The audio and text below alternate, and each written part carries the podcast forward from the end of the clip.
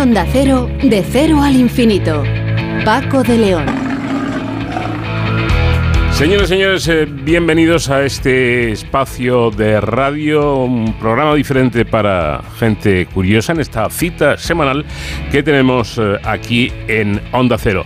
Bueno, dos horas por delante para, para hablar de los temas que más nos interesan. Vamos a empezar con la artritis reumatoide, que es una enfermedad autoinmune crónica que puede traer eh, consecuencias devastadoras para la salud de quienes la padecen y que si no se trata a tiempo puede llegar a la incapacidad completa anulando la movilidad y autonomía de quienes padecen esta, esta enfermedad. Ahora investigadores del Instituto de Investigación Sanitaria para Virgili han logrado identificar nuevos biomarcadores en sangre que permitirán detectar a tiempo la enfermedad. La doctora Matilde Chacón, líder de la investigación de, este estudio, nos dará los detalles. Y hoy Sonsoles Sánchez Reyes nos trae una curiosa historia, la historia de un caparazón, de una tortuga, eh, que fue, dicen, la cuna de todo un rey. Y hablaremos también de un grupo científico de España que va a llevar a la India una tecnología para eliminar el fluoruro del agua que es un contaminante de origen geológico que está presente en las aguas subterráneas fundamentalmente y que eh, causa verdaderos estragos, en, eh, sobre todo en niños y en, personas que se ven afectadas al utilizar este agua. Rosa Blanco es la investigadora que lidera el proyecto y estará con, con nosotros en el programa. En la segunda hora empezaremos hablando de un estudio liderado por la Estación Biológica de Doñana, Centro de Investigación del Consejo Superior de Investigaciones Científicas, que advierte de un impacto devastador de los parques eólicos sobre los murciélagos en Cádiz y posiblemente en otras áreas de España. Sonia Sánchez, investigadora y autora principal de este trabajo, nos contará el resultado y las conclusiones a las que están llegando. Y en nuestro apartado social hablaremos del principal problema al que se enfrentan muchos españoles, fundamentalmente la población joven, adquirir una vivienda o en propiedad o, incluso en alquiler se ha convertido en un verdadero imposible. Los precios suben, suben más que los salarios y los bancos se muestran reticentes a la hora de conceder préstamos. ¿Cuál es la solución? ¿Hay solución? ¿Qué deben hacer los gobiernos, los políticos en general, para que la situación cambie? Se lo vamos a preguntar a Carlos Balado, que es director del informe titulado Los desequilibrios del mercado inmobiliario español.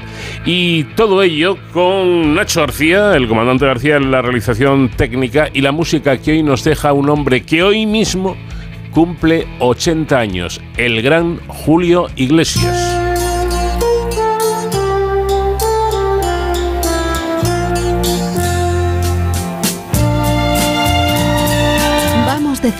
Al infinito en onda cero. Paco de León. Unos que nacen, otros morirán. Unos que ríen, otros llorarán. Agua sin cauces, ríos sin mar. Penas y glorias, guerras y paz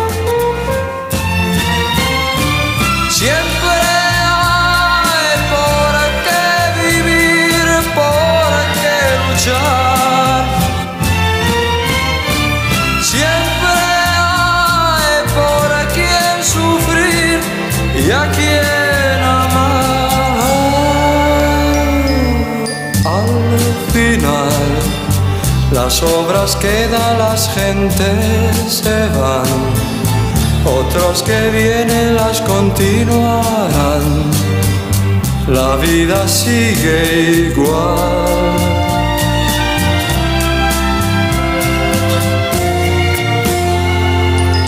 pocos amigos que son de verdad. Cuántos te halagan si triunfando estás. Fracasas bien comprenderás. Los buenos quedan, los demás se van.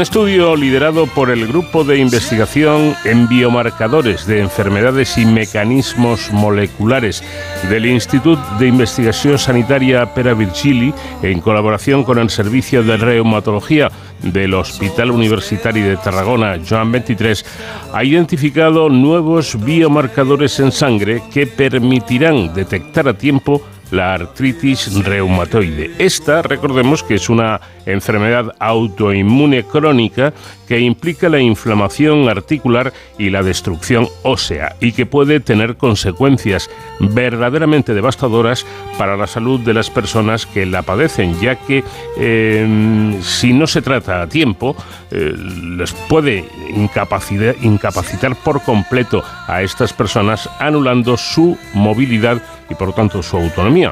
Eh, doctora Matilde Chacón, investigadora responsable del grupo de investigación que ha llevado a cabo este estudio. ¿Qué tal? Noches.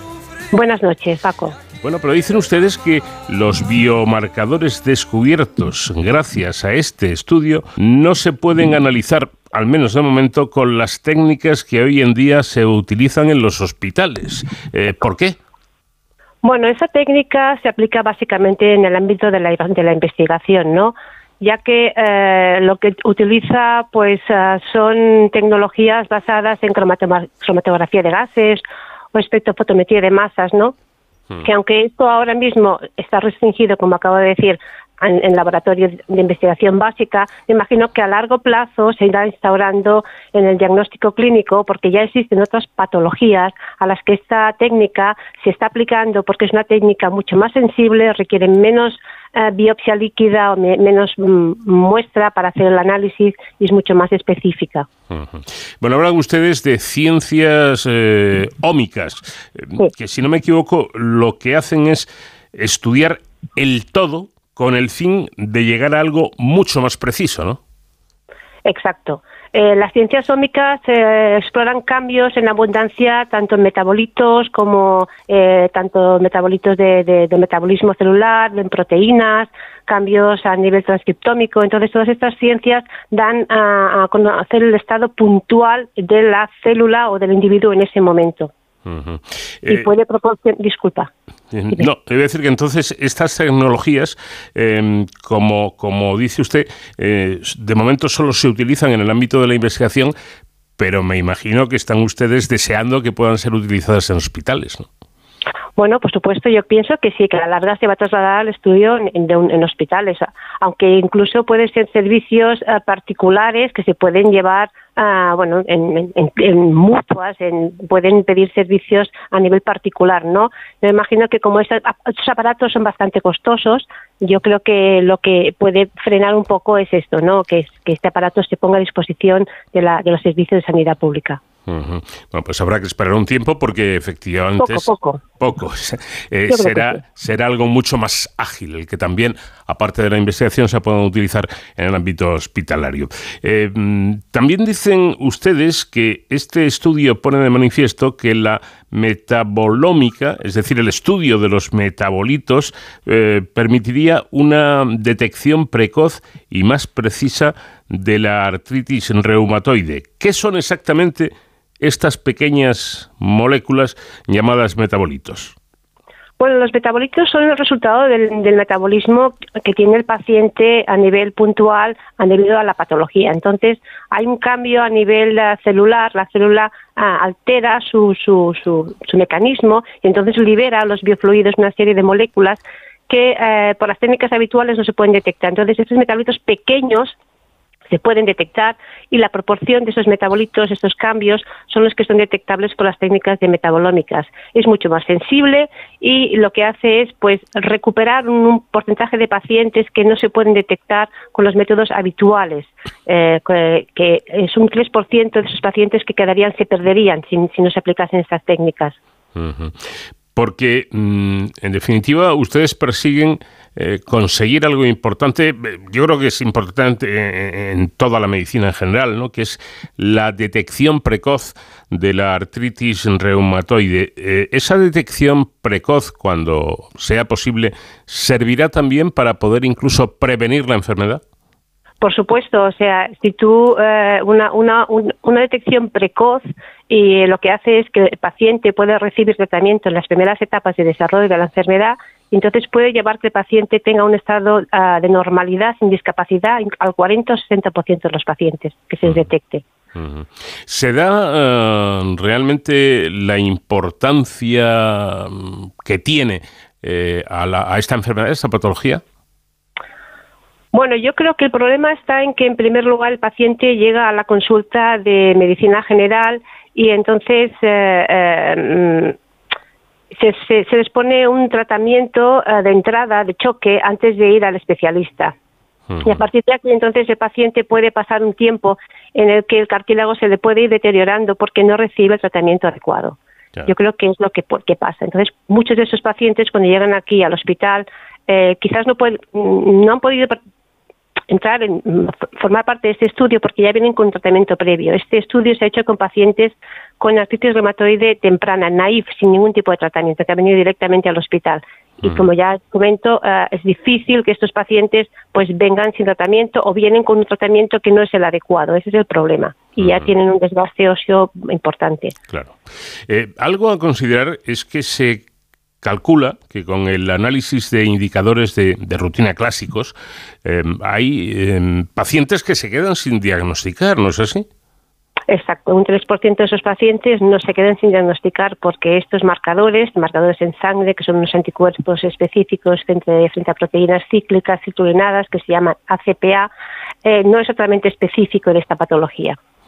Por tanto, mm, es, obvio que estas nuevas técnicas eh, suponen un gran avance y un avance que puede ser incluso fundamental. Sí, yo creo que se debería instruir, eh, implicar o se debería instruir o poner como técnica de diagnóstico de rutina, porque de esta manera todos los pacientes que tengan artritis reumatoide temprana quedarán diagnosticados correctamente y no se escapará ninguno. Interesante, sin duda. Bueno, vamos con algo muy técnico que seguro que usted nos va a explicar y lo vamos a entender todo, porque eh, el estudio, eh, si no me equivoco, ha identificado como biomarcadores para la detección precoz de la enfermedad un panel de moléculas compuesto por el ácido glicérico, el ácido láctico y el ácido 3 hidroxisovalérico. ¿Qué indican estos marcadores exactamente? Bueno, el ácido glicérico es un producto del glicerol, de la oxidación del glicerol, ¿no? Y que pues se puede utilizar para la síntesis de triacilgliceroles y eh, se ve que este compuesto ya aumenta en pacientes con preclínica de artritis reumatoide. Hmm. El otro compuesto, el lactato, es un producto que se, que se encuentra en el citoplasma en condiciones de hipoxia o alto rendimiento de la glucólisis, del metabolismo de la glucosa. Entonces, eh, porque proliferan rápidamente ¿no? durante este proceso de, de, de la artritis reumatoide. Entonces, eh, esto explica el aumento de concentraciones de este metabolito en condiciones, incluso en el sinovio se ve aumento del ácido láctico. Por último, el último metabolito, que es el que eh, el ácido 3-hidroxisovalérico, eso es un subproducto de la degradación de un aminoácido, la leucina, que viene de la vía de la leucina.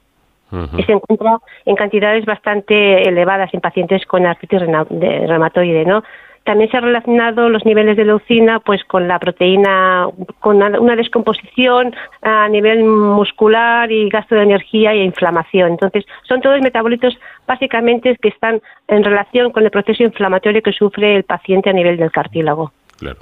Bueno, por otra parte, y, esto parece de lo, de lo más importante, es que esta información podría resultar de enorme ayuda para, eh, para desarrollar fármacos más efectivos, ¿no es así?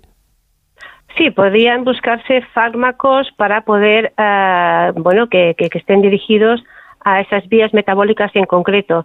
Eh, eso ya es un paso mucho más adelante. Yo creo que previo, previo a hacer todo esto sería validar los, los biomarcadores en cohortes mucho más grandes y más, eh, más variadas y después ya el paso siguiente sería ir a buscar dianas terapéuticas que estén relacionadas con genes o que están eh, involucrados también en las vías de síntesis de estos metabolitos.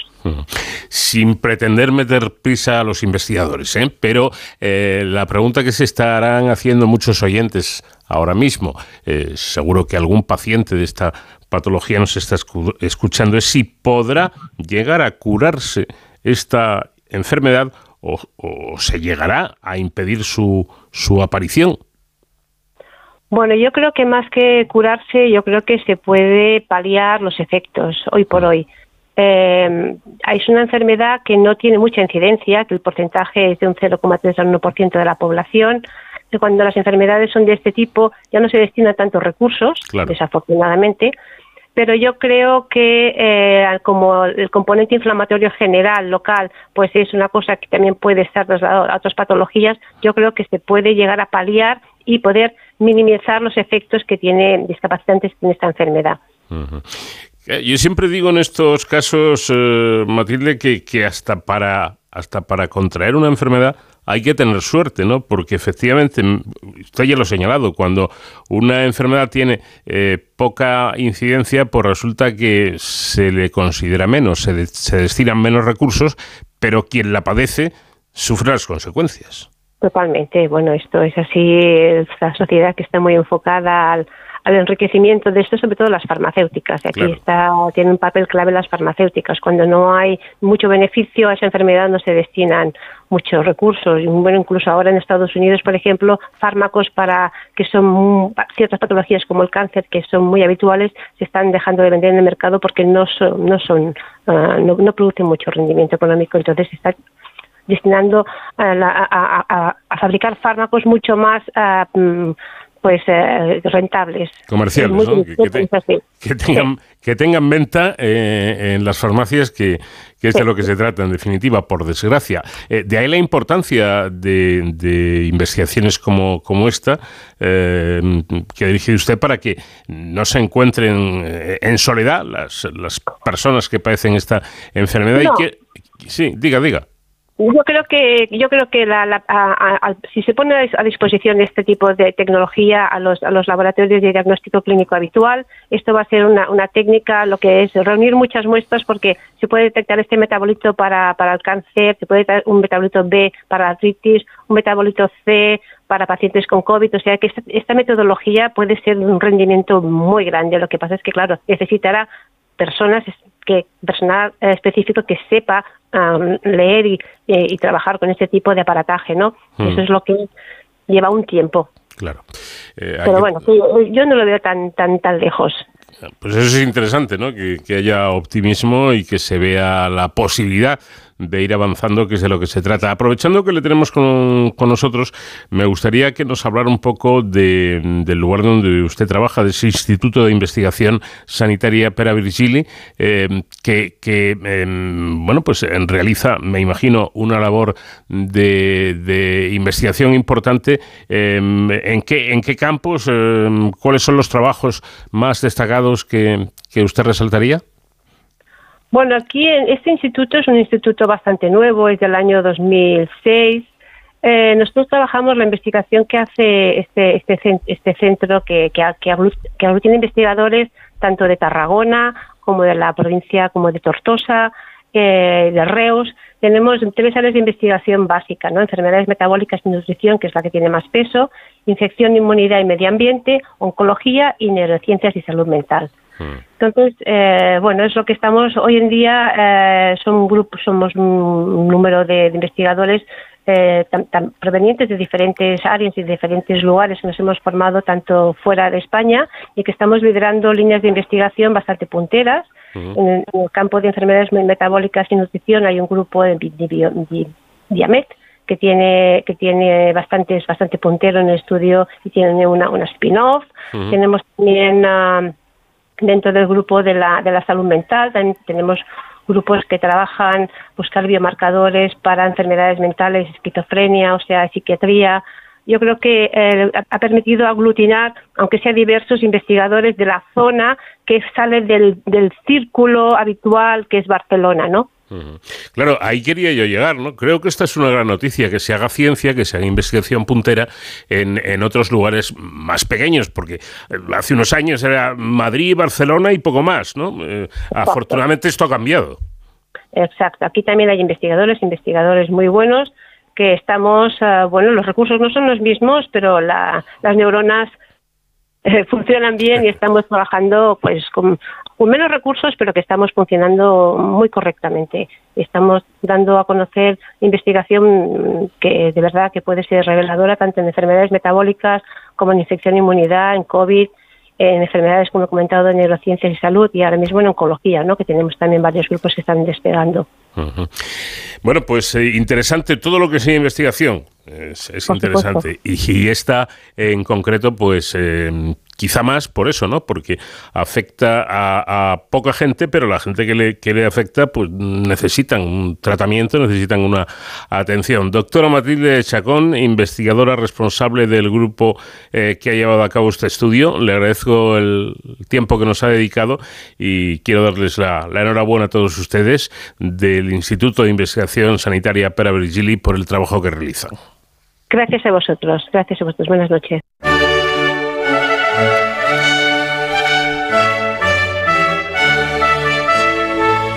Esta noche en estos paseos por la historia en los que acompañamos a Sonsoles Sánchez Reyes vamos a detenernos en un objeto cotidiano del que todos hemos hecho uso en su momento.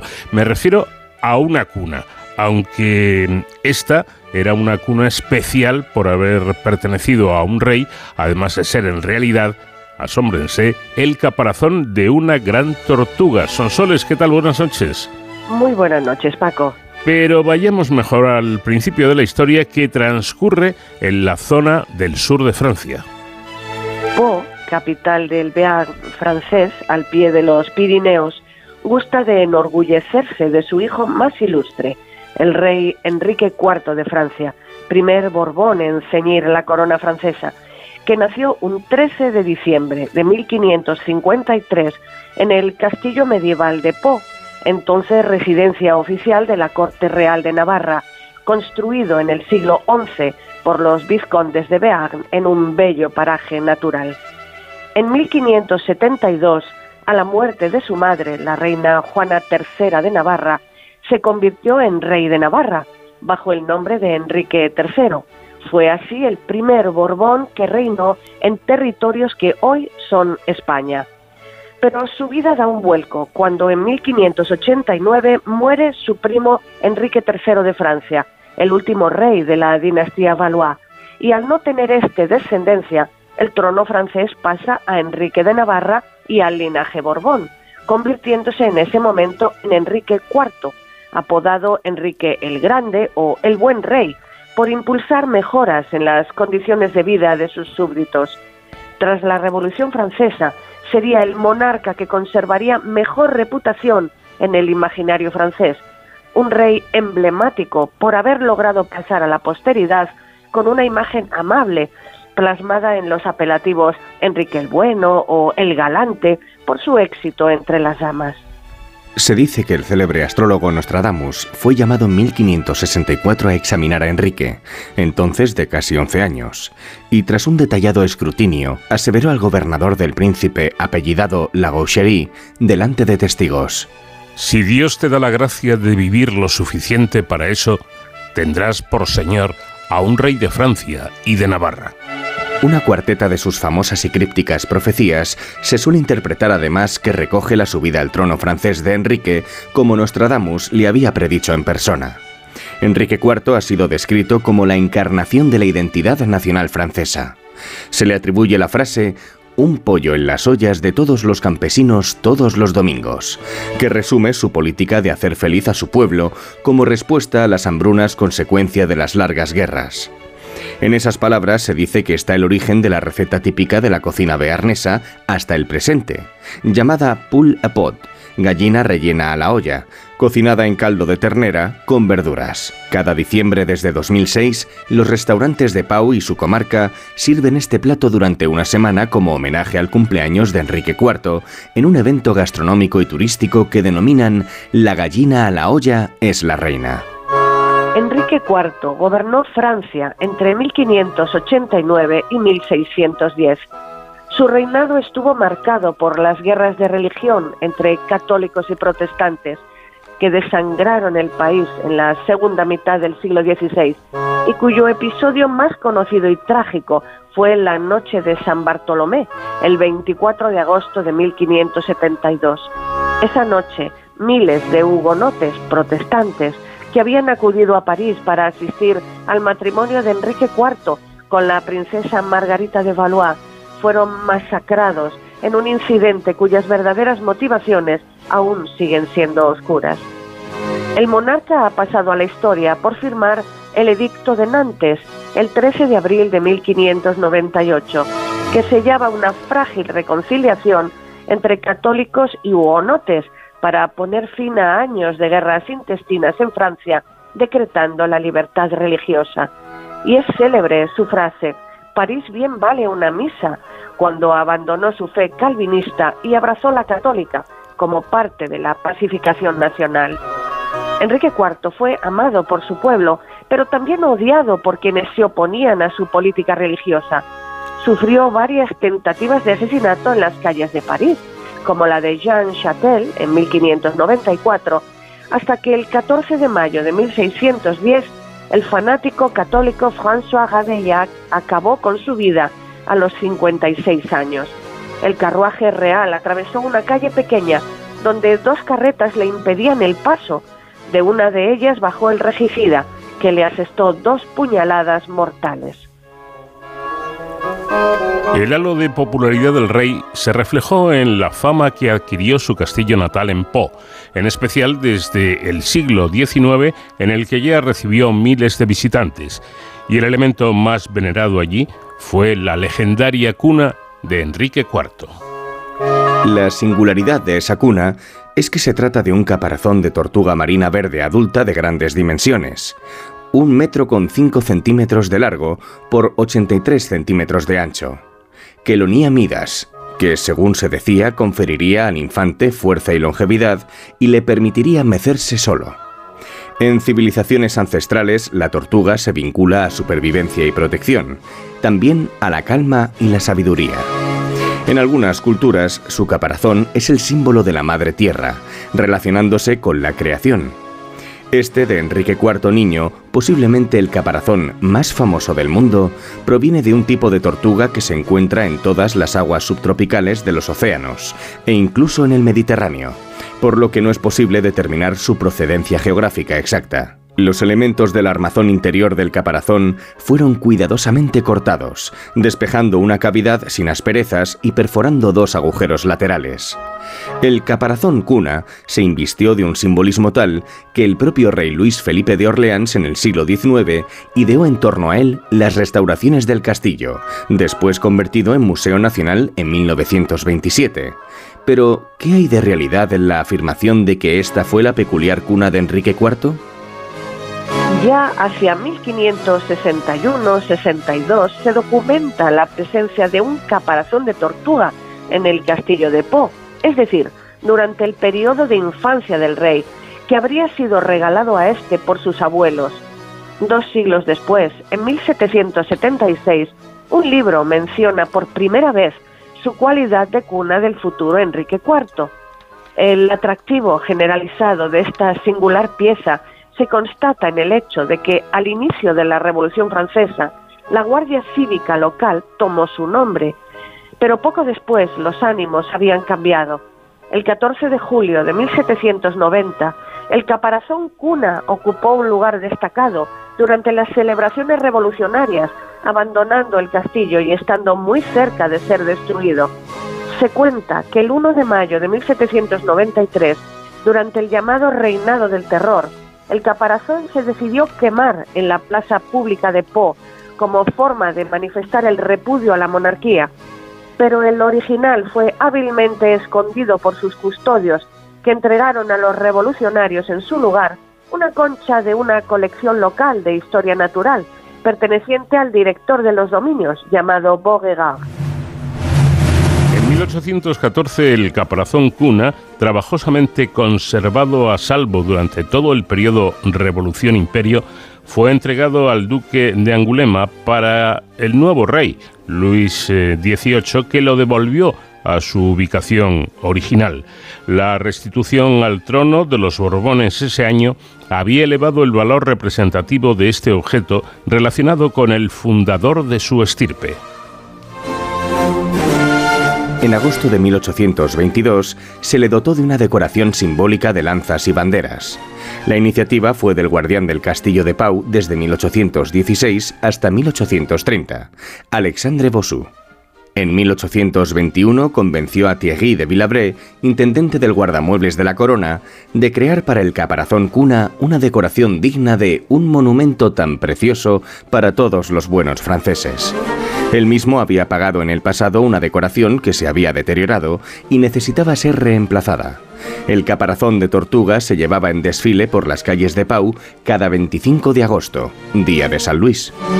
Su decoración imponente asentó el objeto ya para siempre en el castillo, del que solo salió una última vez, en junio de 1825, en procesión por las calles de Pau con motivo de las ceremonias de coronación del rey Carlos X. Entre 1845 y 1847 se recreó en el segundo piso del palacio la cámara donde nació Enrique IV, donde la concha encontró su lugar definitivo, aunque el rey de Francia y de Navarra parece haber nacido en realidad en el primer piso. El caparazón cuna se ubica sobre una mesa cubierta de terciopelo azul profundo salpicado de flores de lis y con una H de Henri, Enrique en francés, rodeada de una corona de laureles, todo bordado con hilos de oro. En la parte superior, la decoración está compuesta por un racimo de seis lanzas de madera dorada adornadas con banderas de las armas de Francia y Navarra, rematadas por un casco con 22 plumas de avestruz rodeadas por una corona de laureles y un pañuelo de seda blanca. Considerado objeto de culto monárquico desde el siglo XVIII, muchos peregrinos arrancaban regularmente pequeños fragmentos para hacer reliquias votivas, provocando fisuras y desprendimientos de la capa de escamas. Por eso fue necesario acometer una restauración en octubre de 2021, la primera de su historia. La operación fue realizada in situ durante 15 días por Astrid Gonon, que limpió el objeto y reforzó los elementos debilitados. La decoración fue también restaurada en el primer trimestre de 2022. Hoy se estima que el castillo de Pau recibe unos 100.000 visitantes anualmente.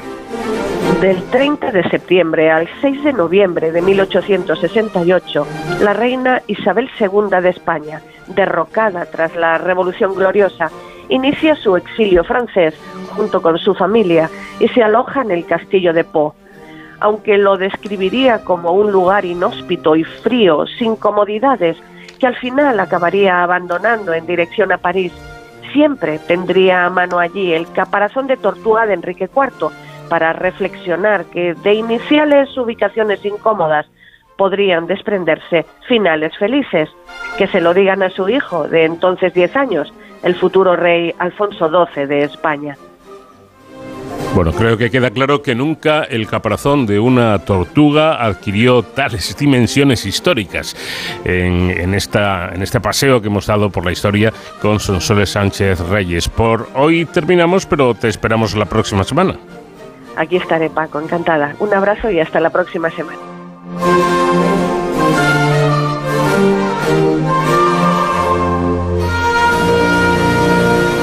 De cero al infinito.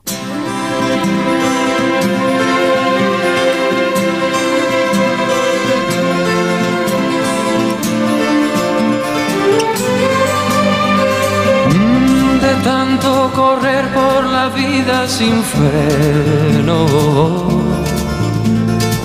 Me olvidé que la vida se vive un momento. De tanto querer ser en todo el primero, me olvidé de vivir los detalles pequeños de tanto jugar con los sentimientos, viviendo de aplausos envueltos en sueños, de tanto gritar mis canciones al viento, ya no soy como ayer, ya no sé lo que siento me olvidé de vivir.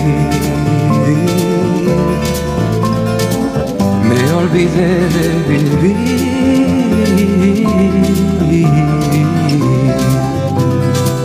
Me olvidé de vivir.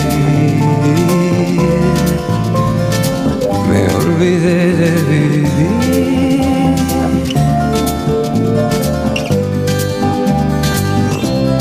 Tanto cantarle al amor y a la vida. Me quedé sin amor una noche de un día. El Consejo Superior de Investigaciones Científicas, gracias a su colaboración con la Fundación Vicente Ferrer y la empresa canaria Tawa SL, va a llevar a la India una tecnología para eliminar el fluoruro del agua, un contaminante de origen geológico presente en las aguas subterráneas. El objetivo de este proyecto es emplear este sistema basado en ceolitas, un mineral volcánico, como filtro para descontaminar el agua y posibilitar la erradicación de una enfermedad ósea denominada fluorosis en, el país asiático. Rosa Blanco es la investigadora que lidera este proyecto. Rosa, ¿qué tal? Muy buenas noches. Muy buenas noches. Bueno, si no estoy mal informado, lo que pretenden ustedes es llevar a la India una tecnología que en Etiopía ya ha logrado posibilitar el acceso al, agua potable, ¿no? Efectivamente, esta tecnología se desarrolló y se patentó en el Instituto de Catálisis del CSIC, en el grupo de tamices moleculares en el que yo trabajo, y se desarrolló una patente liderada por la mm, doctora Isabel Díaz Carretero y el profesor de investigación Joaquín Pérez Pariente. Esta patente pues eh, fue desarrollada y, por la empresa eh, Tawa y, bueno pues se, se, implantó en Etiopía con excelentes resultados. Entonces ahora queremos trasladar esta experiencia a una zona de la India, eh, Anantapur, donde la Fundación Vicente Ferrer tiene unas eh, instalaciones porque es una zona que también eh, en la que también padece la población fluorosis debido a una alta concentración de fluoruros en el agua de bebida. Bueno, eh, explícanos en qué consiste esta enfermedad llamada fluorosis. Bueno, la fluorosis consiste en que el flúor mm, desplaza el calcio en los huesos y, bueno, pues esto se traduce en que los niños tienen los dientes negros mm. y más adelante, pues esos huesos tienen malformaciones. Entonces, bueno, pues la gente padece de malformaciones en las articulaciones y más adelante en la espalda y, bueno, pues es una enfermedad eh, bastante limitante y además es eh, pues es como silenciosa o sea no es eh, como se produce en zonas eh, muy pobres pues tampoco los gobiernos tienen mucho interés en su erradicación. Por ejemplo, en, la India, en la zona esta de Anantapur, utilizan otras tecnologías que, que son, bueno, pues tienen más inconvenientes y, bueno, creemos que la nuestra es sencilla de utilizar y, esperamos que tenga aceptación y, éxito. Pues ojalá, porque lo cierto es que parece que la ingesta de agua altamente fluorada afecta eh, a muchas regiones del mundo, tengo entendido. Sí. efectivamente, a las regiones, sobre todo a las regiones volcánicas, hmm. donde, donde el, el, flúor está, los, los, fluoruros están presentes en alta concentración en las aguas de bebida. Entonces, eh, estas zonas también son ricas en ceolitas, entonces, bueno, pues a largo plazo eh, lo que pretende el proyecto es eh, mm, no solamente mm, llevar el, el, material, sino poderlo fabricar también gracias a, aplicando la patente en las zonas donde donde se necesita realmente. Bueno, decíamos que, que las, eh, estas ceolitas actúan como, como filtros para entre comillas, depurar este agua. Eh, pero ¿cuál es el proceso para llevar a cabo esto? ¿Cómo se realiza, en definitiva? Bueno, el proceso, mm, a ver, las ceolitas son, son unos minerales mm, altamente porosos. Entonces, sobre estos minerales se, se realiza una transformación química permite mm, atrapar el flúor y dejarlo atrapado permanentemente en la, en la ceolita, con lo cual no se vuelve a lixiviar al medio y, y, bueno, pues incluso en, en Etiopía se ha, se ha visto que se puede reutilizar una vez una vez que se ha saturado ya la, que la ceolita no tiene más capacidad de, de, retener flúor, se puede utilizar como mm, en, en, en, los, en los cultivos pues como fertilizante agrícola de algún modo porque retiene la, la, humedad. Entonces, bueno, pues, pues es una ventaja añadida que no solamente no genera contaminación, sino que el residuo se puede reutilizar. Eh, entonces, bueno, pues esto, como le digo, es importante en este punto que el, el flúor no se vuelve a lixiviar al, al medio. Bueno, no, no contaminan, por lo tanto no agreden al medio ambiente y, además eh, tampoco es un sistema muy costoso de mantenimiento. Correcto, no, no, de mantenimiento nada. Es, es eh, la, empresa ya tiene además diseñados unos, unos eh, digamos, entre comillas, cartuchos donde bueno pues se, se, utilizan la utilización es sencillísima pues es como como un filtro del agua como las los cartuchos de las eh, de los filtros de las jarras de agua que podemos tener muchos de nosotros en casa simplemente la utilización es simplemente filtrar y bueno pues hay que llevar un seguimiento de la capacidad del filtro que es sencillísimo es como tan fácil como meter un sensor como un lapicero y leer la lectura. Y ver la lectura que tiene para ver cuándo hace falta cambiar el filtro, nada más. Es muy sencillo. Hablábamos de, la empresa Tawa SL, eh, que se, se, encarga de la fabricación a, escala comercial de estos pequeños filtros eh, con ceolitas. Mm, ¿Qué importancia tiene, tiene, este tipo de, digamos, de, colaboraciones ¿no? entre, entre los equipos investigadores y, y las empresas encargadas de, de la fabricación? Total, total. Tiene una, una importancia inmensa porque, porque bueno, en, el CSIC nos dedicamos a, a idear sistemas que podrían valer, pero si no hay una empresa entre medio que, que, entre el podría y la realidad lo, lo, lo una las dos cosas, pues esto no, no sería posible. O sea, es eh, súper importante que, que nuestro camino se haya cruzado una empresa como Ottawa que, tiene la, no solamente la, tecnología y la capacidad, sino sobre todo la voluntad. Sí, sí, es, es importantísimo y, esto es una cosa que hay que poner muchísimo en valor, efectivamente. Claro, esto viene a reforzar mi teoría. Mm, llevo muchos años hablando de, de investigación eh, y entrevistando a, investigadores y yo digo que es que la, la, la investigación es o, debe ser como algo cotidiano, es decir, como el comer o como el trabajar o como el ir al cine, ¿no? O sea, que no es una cosa extraña. Durante años se vio al investigador como ese sujeto eh, de, la, de, la, mítica imagen de Einstein, un hombre con aspecto de medio loco, eh, que no sale del laboratorio. No, no. Ustedes los investigadores son muy normales, ¿no? bueno, como en todo, hay de todo. Hay de todo, efectivamente, Efectivamente somos tan normales como cualquier otro colectivo, eso es verdad.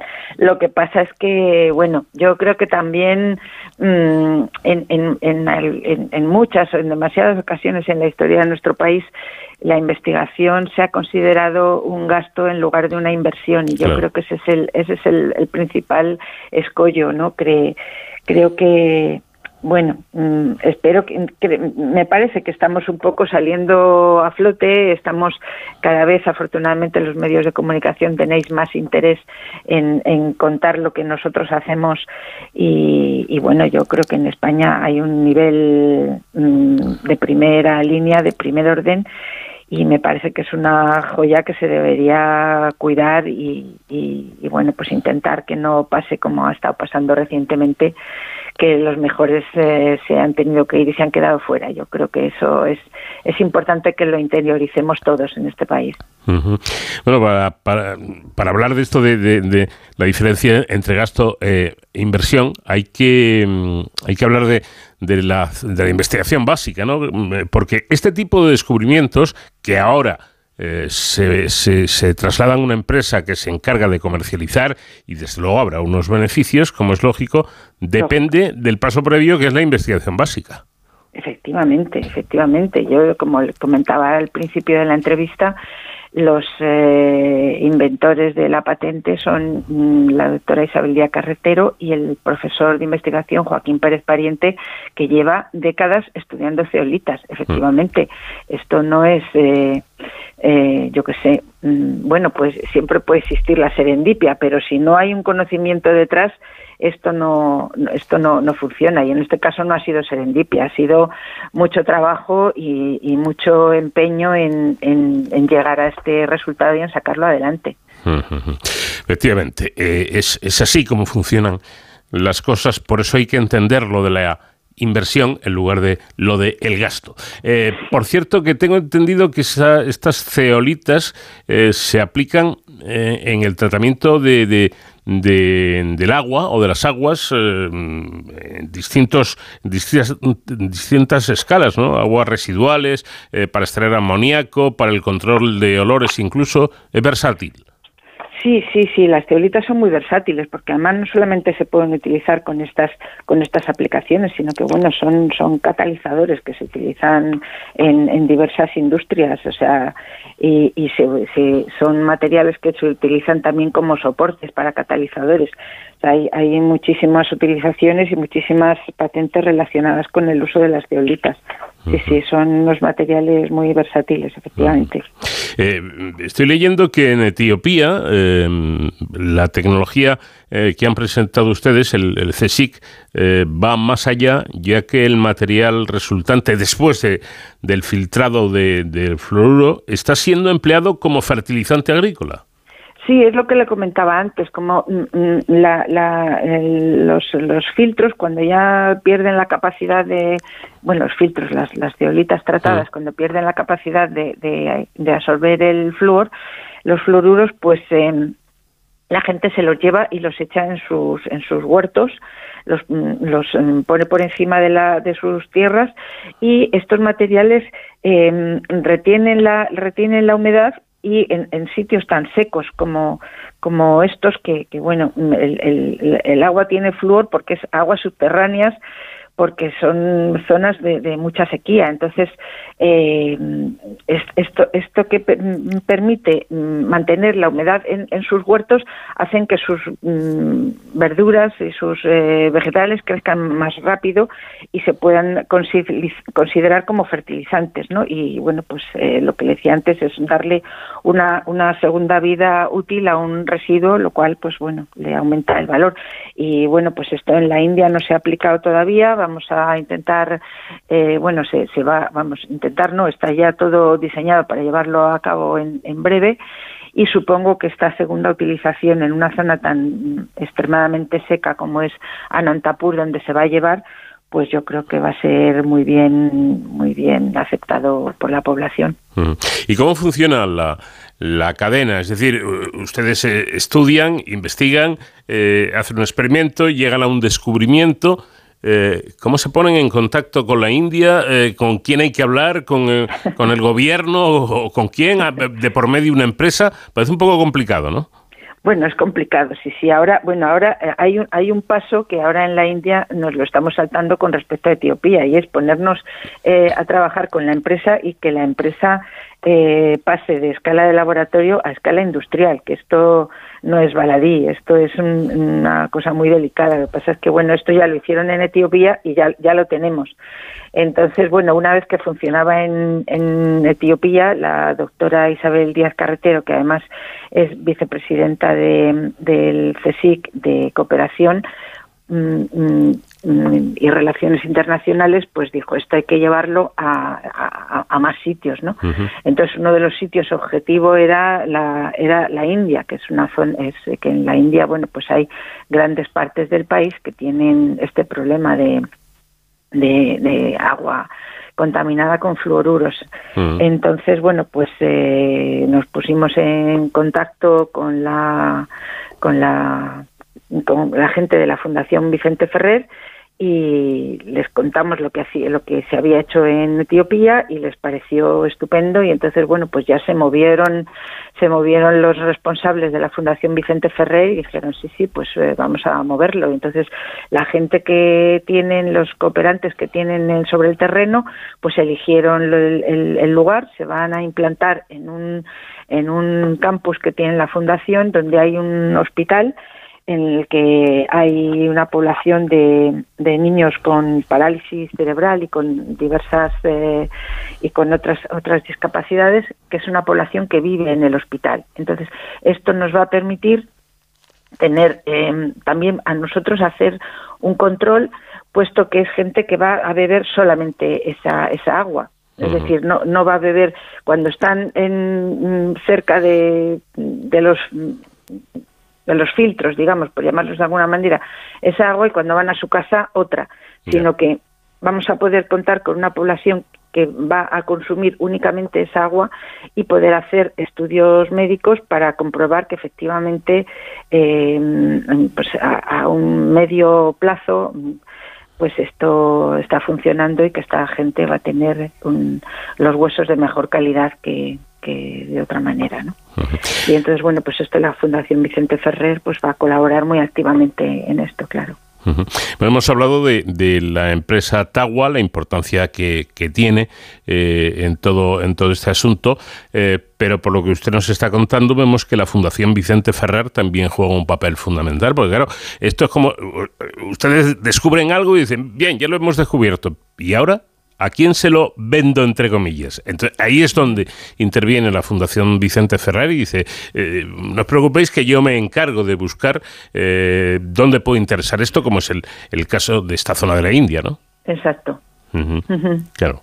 Mm, eh, trabajo eh, coordinado, pues, y, trabajo muy interesante que puede eh, ayudar a muchísimas personas y que puede evitar problemas muy serios como los que nos comentaba antes Matilde Chacón. Bueno, y a partir de ahora, ya para finalizar, a partir de ahora, Matilde, ¿qué? ¿Cuál es el siguiente paso? Eh, bueno, soy Rosa. El siguiente paso es que nada, no te preocupes.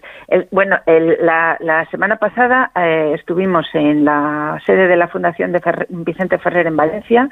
Fuimos una delegación del CSIC que bueno mm, eh, fue fue el, CEO de Tagua, Luis, Luis, González, y en la Fundación Vicente Ferrer pues estaba mm, aprovechamos la visita a España de Moncho Ferrer es el, delegado de la Fundación Vicente Ferrer eh, Internacional em, de, programas de programas globales em, y estaban también pues eh, los delegados de la Fundación Vicente Ferrer en la Comunidad de Valencia y Murcia, la directora general de la Fundación Vicente Ferrer y firmamos un, un convenio mediante el cual pues eh, bueno pues ya hemos formalizado la, la la puesta en marcha de este proyecto. Que el proyecto, por cierto, no te he dicho cómo se llama. Fíjate que, eh, pues, bueno, es igual. Eh, tiene un nombre, está claro. Tiene un nombre, no lo encuentro ahora mismo exactamente, mm. pero, pero bueno, eh, ya es que, bueno, pues ya está firmada el, el convenio y ya está en marcha. Bueno, pues interesante este, este trabajo, esta investigación, eh, que, pronto dará resultados, los resultados eh, deseados. Rosa Blanco, investigadora líder de este proyecto del CSIC, muchísimas gracias por habernos atendido y, bueno, enhorabuena para todo el equipo. Muchas gracias a vosotros por interesaros y por dar y por darnos voz. Muchísimas gracias.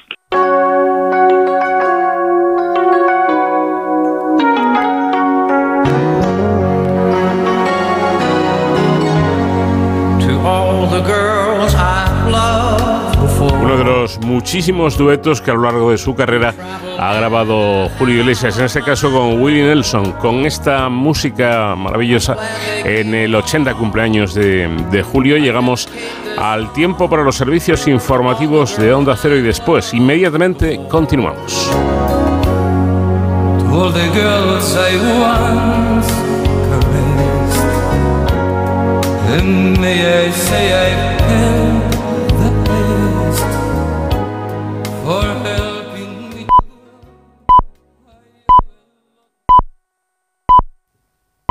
Las 5, las 4 en Canarias.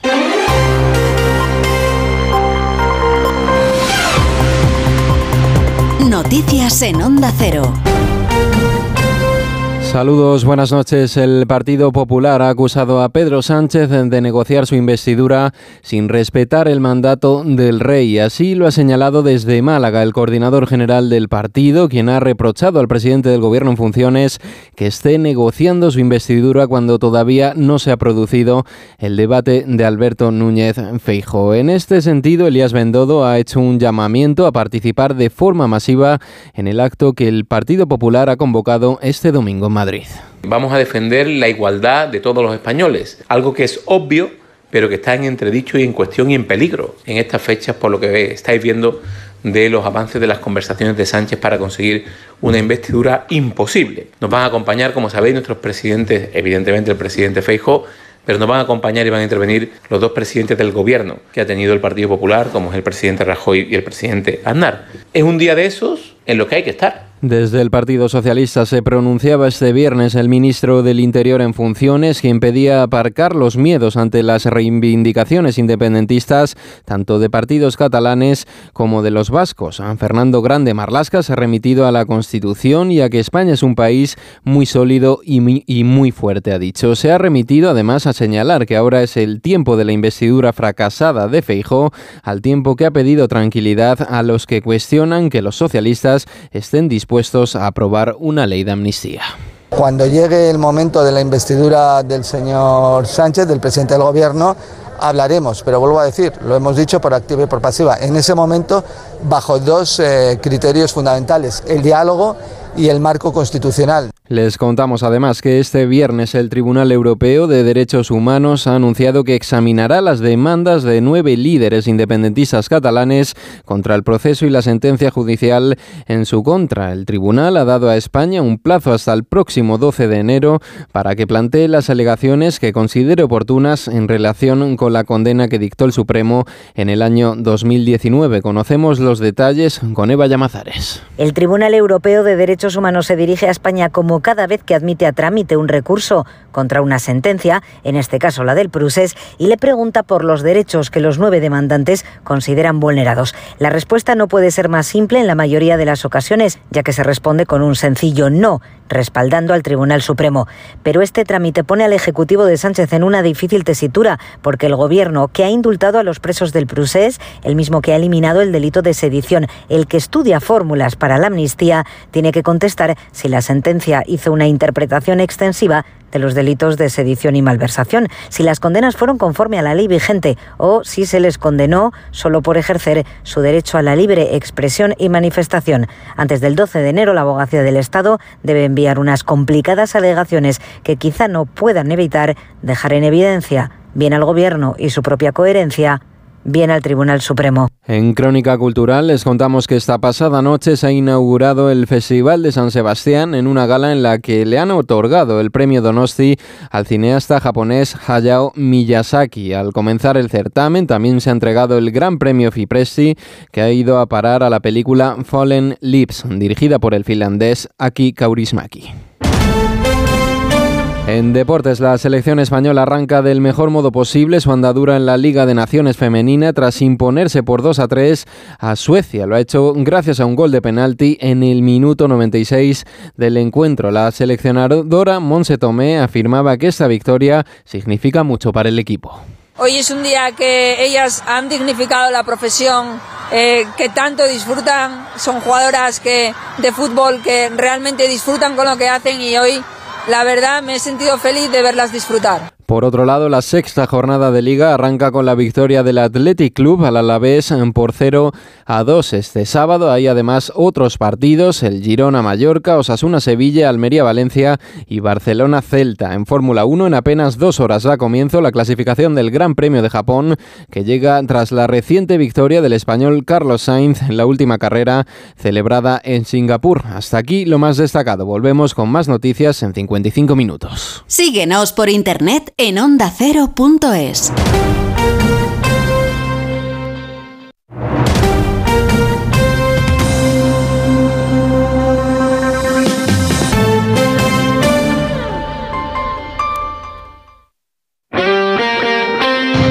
Este sábado la liga se juega en Radio Estadio con las miradas puestas en el Barcelona que en racha goleadora recibe al Celta, en dos partidos que marcarán el objetivo de los equipos esta temporada, Osasuna Sevilla y Almería Valencia, y con la mirada puesta también en lo más destacado del partido del equipo revelación, el Girona, que juega en casa contra el Mallorca. Además, las paradas habituales en los estadios de Segunda División, el inicio de la Liga ACB y toda la información de la Fórmula 1 en Japón y del Gran Premio de la India de motociclismo. Este sábado desde las 3 y media de la tarde, vive la Liga en Radio Estadio con Edu García. Te mereces esta radio. Onda Cero, tu radio.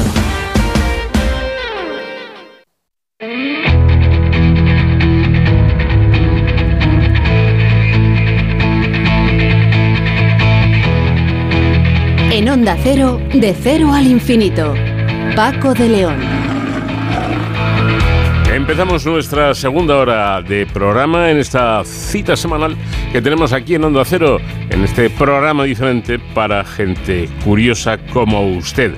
Un estudio liderado por la Estación Biológica de Doñana, Centro de Investigación del Consejo Superior de Investigaciones Científicas, advierte de un impacto que califican como devastador de los parques eólicos sobre los murciélagos en Cádiz y también posiblemente en otras áreas de España. Sonia Sánchez es investigadora y autora principal del- de este estudio y nos va a contar el resultado y las conclusiones a las que han llegado.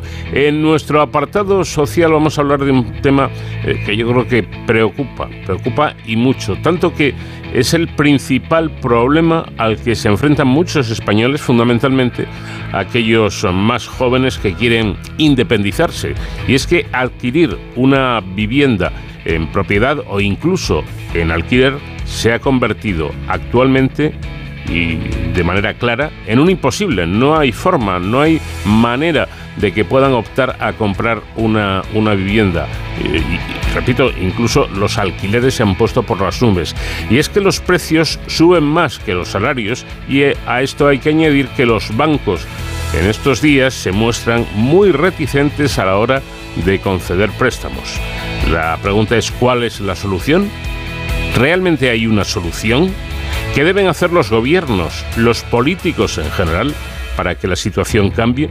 Bueno, se lo vamos a preguntar a Carlos Balado, que es director del informe, del informe de OBS Business School, Los desequilibrios del mercado inmobiliario español. Y por supuesto vamos a seguir disfrutando de la música de nuestro invitado esta semana. Y es que hoy, repito, cumple 80 años Julio Iglesias.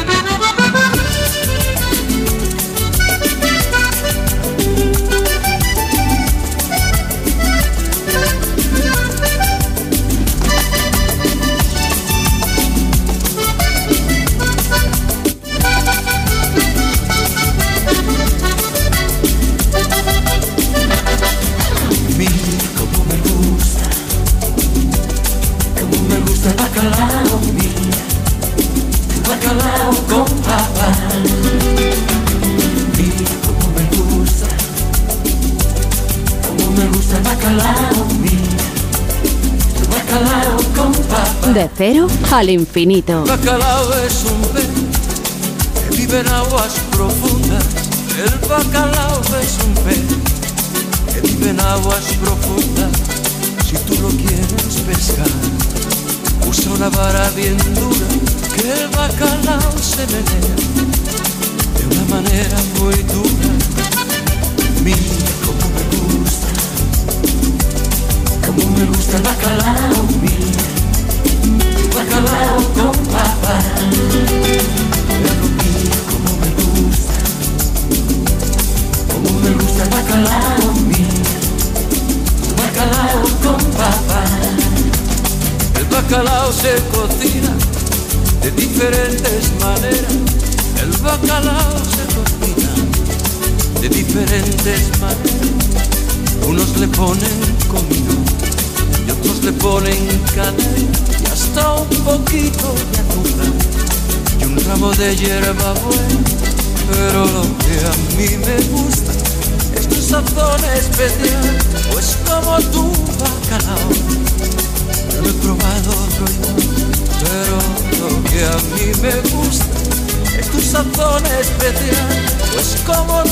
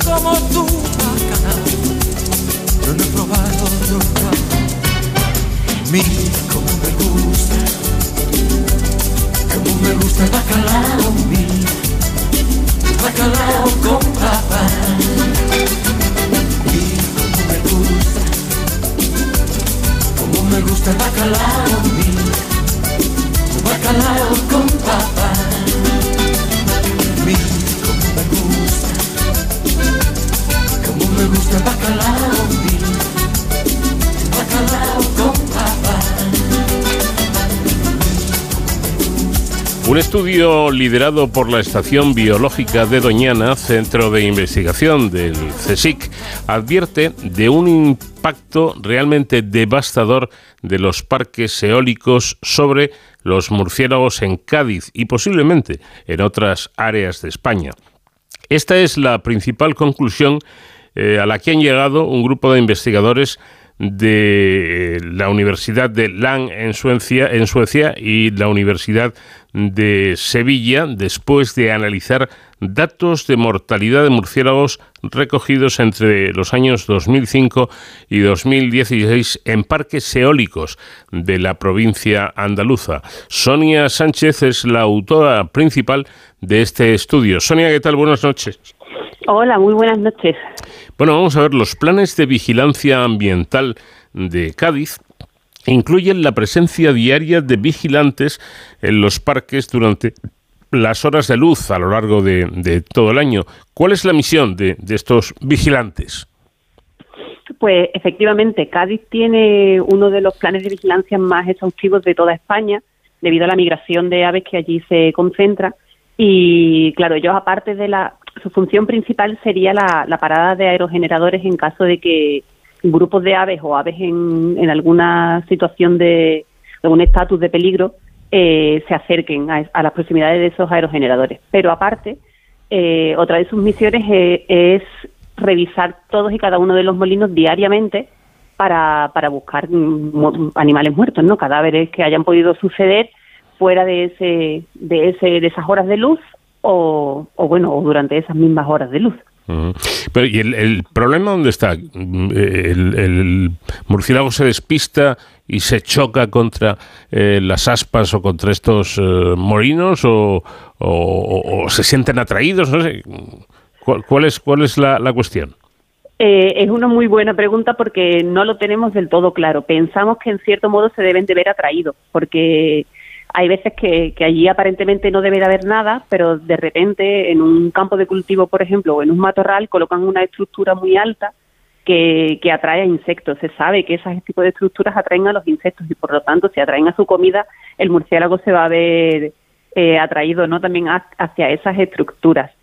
Eso por un lado. Después, por otro, hay que decir que no colisionan o no todos colisionan. La, la muerte se produce por barotrauma el barotrauma se produce porque, porque las, turbinas giran a muchísima velocidad, eso que parece que vuela, que se mueve muy despacito, en realidad se está moviendo casi a 300 kilómetros por hora.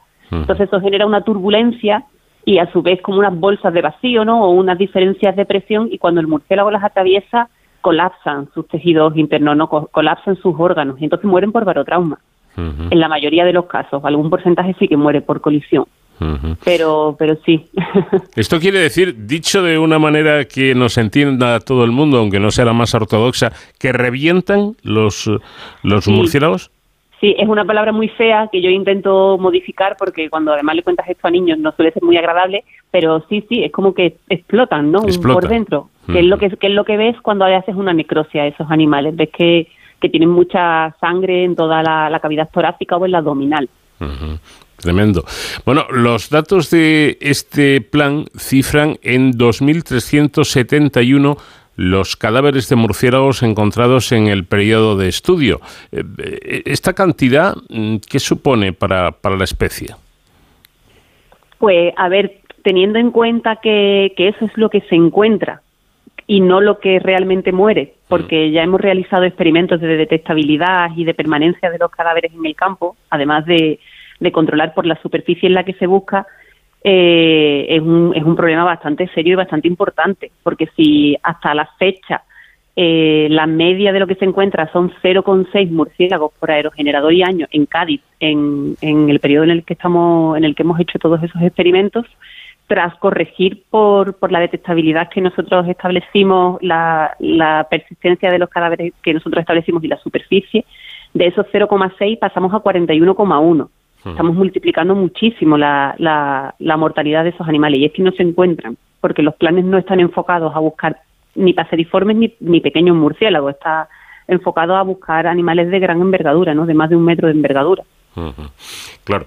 Eh, bueno, lo cierto es que para, para mm, estimar la tasa real de mortalidad, eh, ustedes llevaron a cabo un experimento que cuento brevemente, consistió en colocar más de un centenar de cadáveres de murciélagos en, nueve parques eólicos para utilizarlos, digamos, como cebo y así evaluar la eficiencia de búsqueda por parte de los vigilantes y el tiempo que permanecía de permanencia, mejor dicho, de cadáveres en el campo. Eh, por los resultados, ¿a qué conclusiones llegaron ustedes?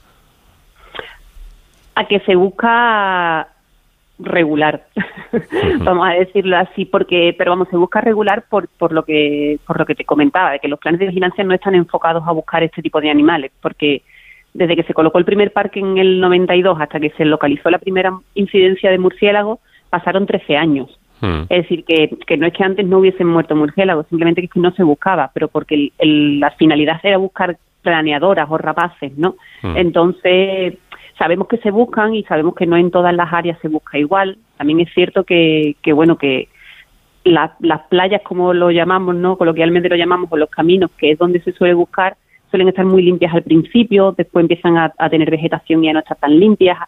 Hay aerogeneradores que no tienen mucha playa, hay algunos que tienen arbustos, total, que no es sencillo buscar, ¿no? Hmm. Pero, pero el principal problema es que no se que no se busca, que no hay un, protocolo hecho para buscar ese tipo de, animales. Entonces, claro, nos pasamos por altos muchísimo. Eso unido a que en cuatro o cinco horas pueden haber sido completamente devorados por avispas o por hormigas o durante la noche por algún zorro, algún meloncillo, hace que estemos subestimando lo que lo que muere.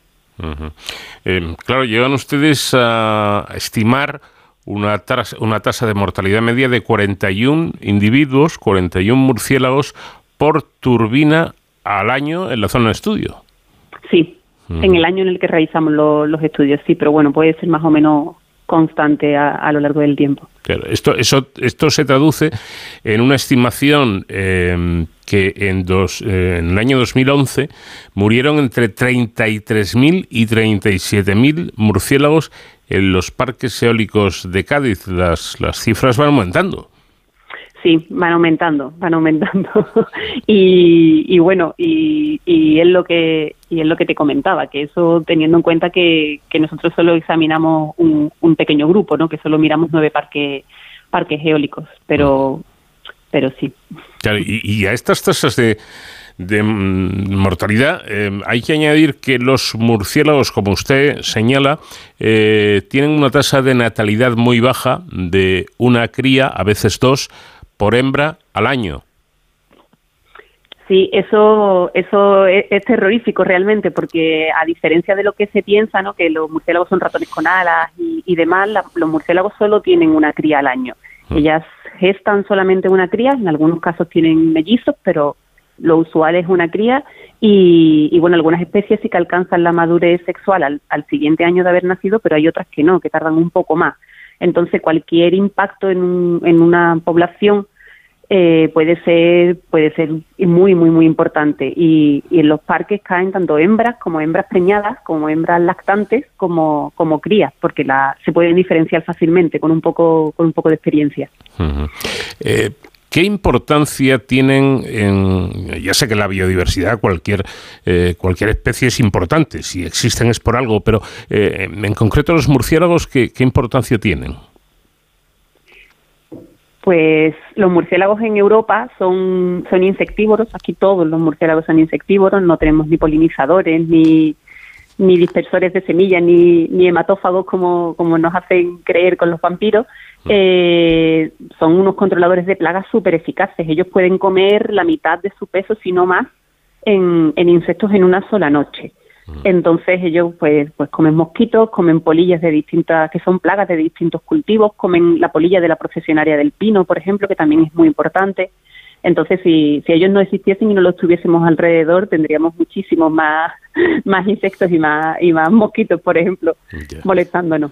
Eh, lo que no es poca cosa. Entonces, si realmente cumplen una función eh, importante, incluso muy importante, como es esta, la del control de plagas, nada más y nada menos, ¿por qué tienen tan mala prensa? Bueno, han sido, yo creo que, le ocurre un poco a todos los, a todos los animales nocturnos, ¿no? Lo, como, como dicen por ahí, conservamos lo que, lo que queremos y queremos lo que conocemos. Mm. Eh, a los murciélagos cuesta trabajo trabajarlos porque los ves poco, eh, los tienes que tienes que trabajar con técnicas de ultrasonido para poder trabajar con ellos, tienes que capturarlos, no es sencillo. Entonces todo lo que está, todo lo que se vuela de noche y todo lo que se mueve de, se mueve de noche no suele resultarnos cómodo ni, ni fácil. De ellos se sabe poco, cada vez se está sabiendo un poco más, pero es cierto que todavía nos queda mucho camino por recorrer. Y, y, bueno, tienen colmillos y después, bueno, la, la televisión y incluso la religión, pues no nos ha hecho mucho mucho bien, ¿no? Porque bueno, siempre se le ha relacionado con demonios, con alas de demonios, colmillos y, sangre y vampiros y demás. Bueno, pero poco a poco estamos trabajando para que la conciencia cambie y sí que es cierto que, que cuanta más gente eh, acude a nuestras charlas o, los conoce un poquito más o los ve más de cerca, empieza a tenerles más cariño porque en realidad son animales muy monos. Lo que pasa que no les damos la oportunidad. Ya. Eh, pero ¿hay alguna relación o esto es, como usted está comentando, simplemente cosas de, las películas y, demás? ¿Hay alguna relación entre el vampirismo y los murciélagos o, esto es una tontería? Sí existen murciélagos vampiros. A ver, existen más de 1.460 y tantas especies de, murciélagos a, día de hoy en el mundo y de mm. ellas solo tres comen sangre. De, de, esa sangre hay una que se alimenta de mamíferos y dos de aves. Normalmente ellos comían sangre de animales silvestres, ¿no? De animales salvajes. Lo que pasa que, claro, conforme vamos deforestando y vamos metiéndonos más en su área y acercándole granjas de animales, pues ellos han empezado a, a, usar esa sangre pues de ganado, porque es mucho más sencillo. El ganado no se mueve, no corre, no tienes que perseguirlo. Entonces, bueno, ahí es donde, donde puede llegar un poco la, la, la polémica, pero, pero son solo tres especies de, de más de 1.400. Pero claro, en el momento en el que además le metemos la televisión y, vuelan vampiros alrededor de, Drácula, pues ya, ya es cuando la hemos liado. Claro, porque lo cierto es que animales que se alimentan de sangre hay muchos y, no tienen esta, esta mala prensa, ¿no? Pues desde los mosquitos, eh, las garrapatas, yo sé, un montón de, de, especies que, que comen exclusivamente, se alimentan de sangre, ¿no? Sí, sí, y las tenemos, y las tenemos al lado y bueno, intentamos también luchar un poco contra ellas, pero nos cuesta más trabajo. Pero efectivamente. Bueno, eh, volviendo al asunto, una primera conclusión de este estudio es que eh, estos programas de vigilancia ambiental no son, no son todo lo eficientes que, eh, que deberían ser, ¿no? Claro, en un principio, como, como te comentaba, se, se enfocaron a, grandes aves, pero bueno, conforme vas viendo que, estas infraestructuras están teniendo impacto sobre otros grupos animales, el programa debería de ir modificándose y adaptándose a las nuevas a las nuevas condiciones. Al final las normativas van así, ¿no? La legislación va un poco en ese sentido y se sabe que Cádiz, por ejemplo, no es una no es única, no es la única provincia en la que en la que mueren. Lo que pasa que sí es la que tiene un plan de vigilancia más exhaustivo y es en la que más se encuentra. Mm. Pero esto puede estar sucediendo en cualquier otra provincia de, de España, por ejemplo, y no tenemos esos datos o no los tenemos accesibles porque no tienen planes de vigilancia tan exhaustivos. Imagínate un sitio donde miran una vez al mes o una vez cada 15 días, si un murciélago en dos días ha desaparecido. Pues es casi imposible encontrarlo. Y otra conclusión importante a la que llegan ustedes es que hay que eh, adoptar, y además de forma urgente, medidas preventivas y de eh, mitigación eficaces para proteger a este grupo de, de mamíferos, ¿no? Sí, se han hecho estudios en otras partes del mundo en la que se, se ha demostrado y se ha comprobado que se puede reducir hasta en un 80% la mortalidad si se paran los aerogeneradores las noches de verano, que es verano principio de otoño, que es cuando más actividad de murciélago y por lo tanto más mortalidad hay, en determinadas condiciones de viento. Los murciélagos vuelan con bajos vientos, no vuelan con mucho viento porque les resultaría incómodo y además porque no hay comida, no hay insectos. Entonces, si paramos esas noches de julio, agosto, septiembre, un poco de octubre quizás, eh, con baja velocidad de viento, pues reducimos la mortalidad en un 80%. Y eso puede suponer un, una, no es una pérdida económica, es un no ganar dinero, porque en realidad no se pierde, pero, pero bueno, también se puede hacer mucho más personalizado. Cada, cada parque, cada instalación podría calcular las noches en las que, en las que debería de parar sin que fuese durante los cuatro meses consecutivos, por ejemplo, con, una mayor eficiencia, ¿no? Tanto en reducir la mortalidad como en, como no perder ese, esa energía, esa producción. Claro, porque aquí llegamos al problema de, de, fondo, creo yo, socialmente hablando por lo menos. Eh, cualquiera se mete con la energía eólica, ¿no? Eh, además, parece que está demostrado eh, que, es, que, es necesario buscar eh, energías limpias, energías alternativas. eso por un lado, pero es que por otro, esta energía eólica o se hace de otra manera o puede costar caro para una especie importante como, como es la del murciélago, ¿no?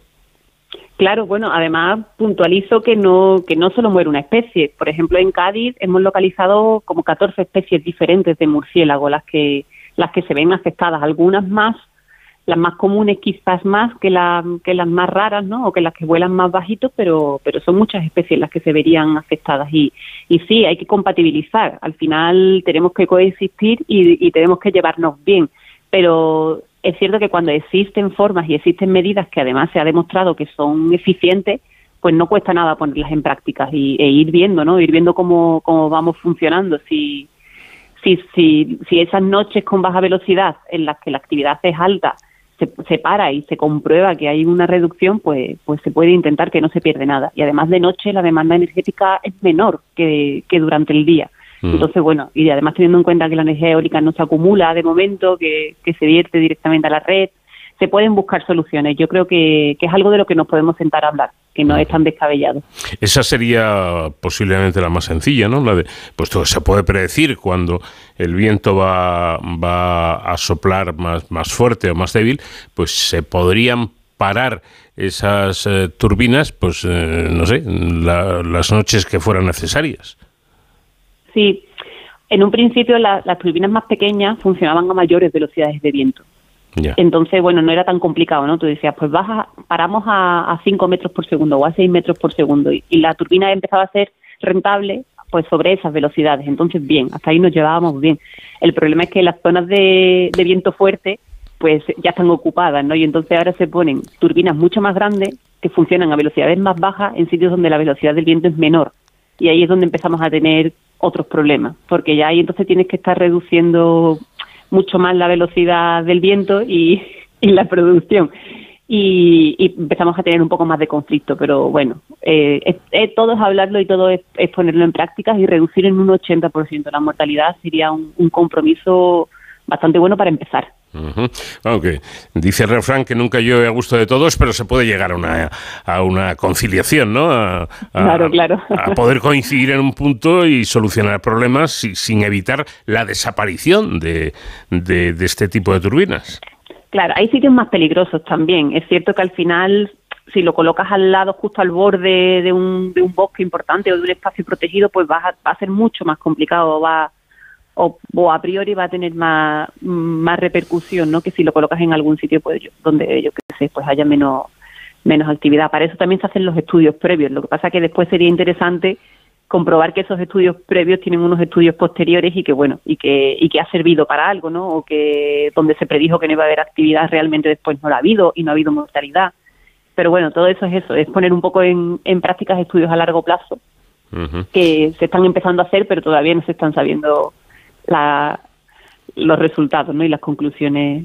Bueno, pero de momento ya se detectan em, una serie de, de, problemas, los que hemos comentado con nuestra invitada, y ahora es cuestión de, sentarse, de pensar, de, de, ver cómo hay que hacer las cosas para eh, que la energía eólica siga siendo una realidad, pero que no afecte a, a una serie de animales como son los, los murciélagos, que pese a esa mala prensa a la que antes yo aludía, eh, queda demostrado por las palabras de nuestra invitada que están ahí por algo y que su existencia es, es importante para algo tan serio como es, por ejemplo, eh, el, control de, de las plagas.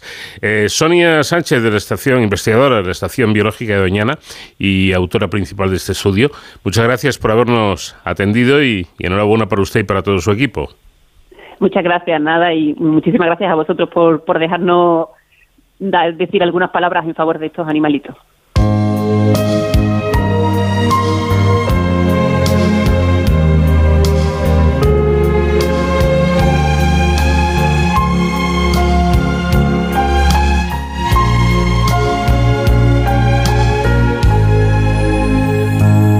Fuiste mía, solo mía, mía, mía cuando tu piel era fresca como la hierba mojada. Fuiste mía, solo mía, mía, mía, cuando tu boca y tus ojos de juventud rebosaban. Fuiste mía, solo mía, mía, mía, cuando tus labios de niña labios los estrenaban. Fuiste mía, solo mía, mía, mía, cuando tu vientre era un, una colina cerrada. Lo mejor de tu vida me lo he llevado yo. Lo mejor de tu vida lo he disfrutado yo experiencia primera, despertar de tu carne, tu inocencia salvaje me la he bebido yo. Lo mejor de tu vida me lo he llevado yo. Lo mejor de tu vida lo he disfrutado yo. Tu experiencia primera despertar de tu carne, tu inocencia salvaje me la he bebido yo, me la he bebido yo.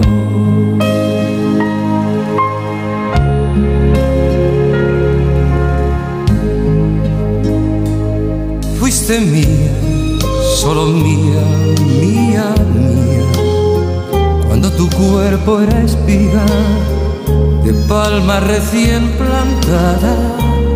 Fuiste mía, solo mía, mía, mía.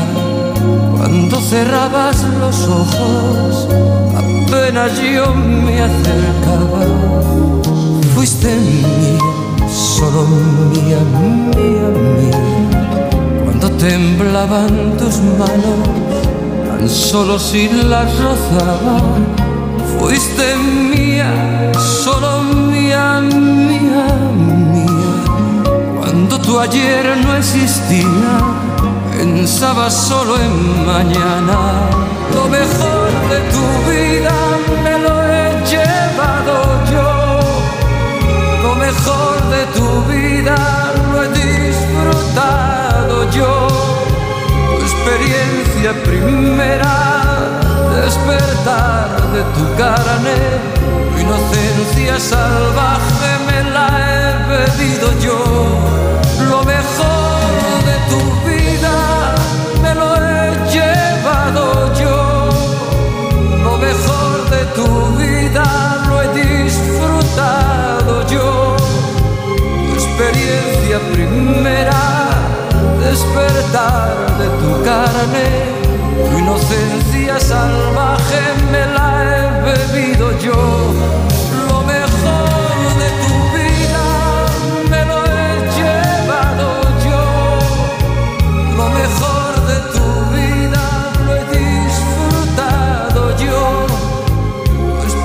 OBS Business School, perteneciente a Planeta Formación y Universidades, publica, acaba de publicar el informe Los desequilibrios del mercado inmobiliario español, un estudio dirigido por el profesor y director de Eucofin, Carlos Balado. En él se analizan los factores que explican las dos velocidades en las que se mueve este sector en España. Por un lado, la economía, con una intensa actividad comercial, aunque con desequilibrios claros de oferta y la social caracterizada por el difícil acceso a la vivienda que tiene la población joven. El informe también analiza la relevancia de la financiación en el desarrollo del sector inmobiliario. Parece que es eh, absolutamente imprescindible contar con los bancos para aquellas personas que quieran ac- acceder a una vivienda. Carlos Balado, ¿qué tal? Buenas noches. Hola, buenas noches y muchas gracias por la invitación. Un placer. Bueno, eh, poder tener una vivienda en propiedad, en, en- en- en- en alquiler o, o en propiedad, como digo, se ha convertido en- quizá en el principal problema de los españoles jóvenes. Pues sí, sin duda, sin duda, es un problema muy claro, uno de los problemas más relevantes de las personas jóvenes. Es, es un problema en general para cualquiera que quiera acceder al mercado de la vivienda, ya sea en propiedad o en alquiler. Pero efectivamente, en el caso de los jóvenes, es muy destacado. Jóvenes que se quieren emancipar, que tienen su primer empleo y que se encuentran con dificultades serias para acceder a la vivienda por distintas razones, ¿no? Y básicamente las principales dificultades del acceso a la vivienda que tienen los jóvenes es el salario unido a la estabilidad laboral. Estas dos cosas son fundamentales, ¿no? También hay que pensar que los jóvenes tienen toda la vida por delante también para cometer estas estas inversiones y por otra parte también hay que tener en cuenta que no siempre en la vida de una persona eh, se tiene el mismo salario, hay movilidad, hay cambios y hay mejoras a lo largo de la vida, ¿no? Con lo cual es un problema, pero tiene solución. Ya. ¿Y cómo, ¿Y cómo afecta a todo este asunto la situación de inflación que padecemos en, nuestro país y que, eh, según dicen los expertos, esta, esta inflación va a ir a más en los próximos meses o incluso los próximos años? Eh, pues La inflación supone un, un impacto muy desfavorable sobre el mercado inmobiliario porque deteriora los niveles de ahorro que resultan necesarios para afrontar el proceso de compra de una, de una vivienda. De hecho, en muy poco tiempo se ha pasado de niveles máximos de ahorro en 2020, estaba en torno al 14,8% de la renta bruto disponible y después, como consecuencia del confinamiento domiciliario y posteriores medidas restrictivas sobre el gasto, etcétera, ha pasado de esa situación a un deterioro que lleva a una un 7,4% de la renta bruta disponible, ¿no? Con lo cual esto es un problema para aquel que quiera comprar una vivienda también, porque la capacidad de ahorro se ve disminuida, se ve Claro. erosionada fuertemente por la inflación. Eh, Bueno, la situación, ya lo comentaba nuestro invitado de, de pasada, la situación de, de desempleo en, en niveles elevados tampoco facilita precisamente las cosas. Pero hay un dato llamativo y es que si en el año 2021 la cuota hipotecaria pagada por un hogar solía representar de media en España en torno al 30% de los ingresos familiares, asómbrense, en la actualidad esta, este dato se ha situado, esta cifra se ha situado en un 45%, un nivel muy superior a la media de la Unión Europea, por cierto. Yo no sé, Carlos, pero parece que dedicar casi la mitad del sueldo, la mitad de los ingresos a pagar una vivienda, pues parece un dato realmente espeluznante, ¿no? Bueno, lo recomendable es que el, peso, el esfuerzo que haya que hacer para pagar una vivienda no exceda del 30% de la renta bruta disponible. Claro. eso es lo que dice la teoría y eso es la práctica lo más recomendable para poder mantener una economía doméstica sana, saludable y sin, muchas alteraciones. Mm. Pero claro, hay que tener en cuenta también que esta cifra evidentemente es alta pero si echamos la vista atrás y algunos de los que hemos, cuando éramos más jóvenes y hemos tenido también que pasar por esta situación, hay que recordar que en 1990 el esfuerzo llegaba al 72% sobre la, sobre la renta anual disponible y en el 2008 estaba en el 53%. Es mm. decir, que son los picos más altos de las últimas tres décadas. O sea que en términos relativos es alto, pero no tanto como las situaciones anteriores que hemos vivido. Con lo cual, efectivamente, hay que hacer un esfuerzo muy alto en una situación complicada, con salarios y con empleo que no son los salarios lo mejor que podrían ser para precios actuales y el empleo pues está muy marcado por inestabilidad, sobre todo como decíamos al principio en el caso de los jóvenes, ¿no? que se encuentran en un mercado laboral inestable y, a veces eh, incluso volátil, ¿no? Con dificultad para encontrar el primer empleo, incluso para mantener después el empleo. No solo afecta a los jóvenes, también personas mayores o de más edad. A partir de los 56 también hay un problema serio en nuestro país sobre mantenimiento del empleo. Pero en fin, que todas estas circunstancias, efectivamente, efectos de, la vivienda, es un porcentaje muy alto el que hay que destinar para, para poder afrontar ese, ese gasto. Sí, además todo esto teniendo en cuenta la situación de los precios actualmente, desde el combustible, eh, la luz, eh, el gas, eh, la cesta de la compra, no digamos. quiero decir, tenemos que dedicar casi la mitad de los ingresos y luego a ver cómo acometemos los demás gastos de, de la vida cotidiana. Bueno, desde que comenzó la subida de los precios, se ha incrementado, em, desde quiero decir, desde que comenzó la subida de tipos del precio del dinero, los precios se han incrementado bastante, como digo, concretamente en un 8% y se espera que lo hagan otro 2% en lo que resta de este año. Pero desde la Unión Europea siguen subiendo el precio del dinero. Carlos, ¿esto no es un poco contradictorio? Es la política monetaria que ahora mismo ha puesto en marcha el Banco Central Europeo, no solo el Banco Central Europeo, también la Reserva Federal Americana para bajar la inflación, porque realmente el problema que tenemos serio, grave, ahora mismo en estos momentos es la inflación una inflación muy alta, como decíamos, deteriora el ahorro, deteriora la capacidad adquisitiva y esto pues eh, eh, empeora los problemas y sobre todo si esa inflación se enquista y es difícil reducirla, eh, el impacto en la economía es muy negativo. Por lo tanto, el empeño de los bancos centrales ahora mismo es mm, reducir la inflación. Eso, evidentemente, y es deliberado, lo que está buscando el Banco Central Europeo, eso hace que el crédito se encarezca y eso hace que las decisiones de gasto eh, se miren mucho por parte de las familias y por parte de las empresas. Pero en este caso que estamos hablando de la vivienda, lo que el Banco Central Europeo quiere es que el consumo sea menor y que las familias antes de gastar el dinero piensen en qué se lo van a gastar y cómo van a gestionarse. Que sean conscientes de que la inflación no es buena para la economía, es muy perjudicial y eso hace que tengan que elegir, que el público y en general los ciudadanos tengan que saber muy bien a qué destinan sus recursos mm. y economizar. Es decir, que como se sabe en economía, pues los recursos son escasos, tienen usos alternativos y eso es lo que pide el Banco Central Europeo. Que, que, se ponga fin a esto, porque hay que tener en cuenta que venimos de una situación también muy extraña, que no había ocurrido nunca en la economía, que es no tener inflación y tipos de interés negativos. Es una cuestión extraordinaria que tarde o temprano iba a terminar. Lo que ocurre que, por desgracia, ha terminado de una forma demasiado abrupta para poder encajarla de una manera razonable y solvente.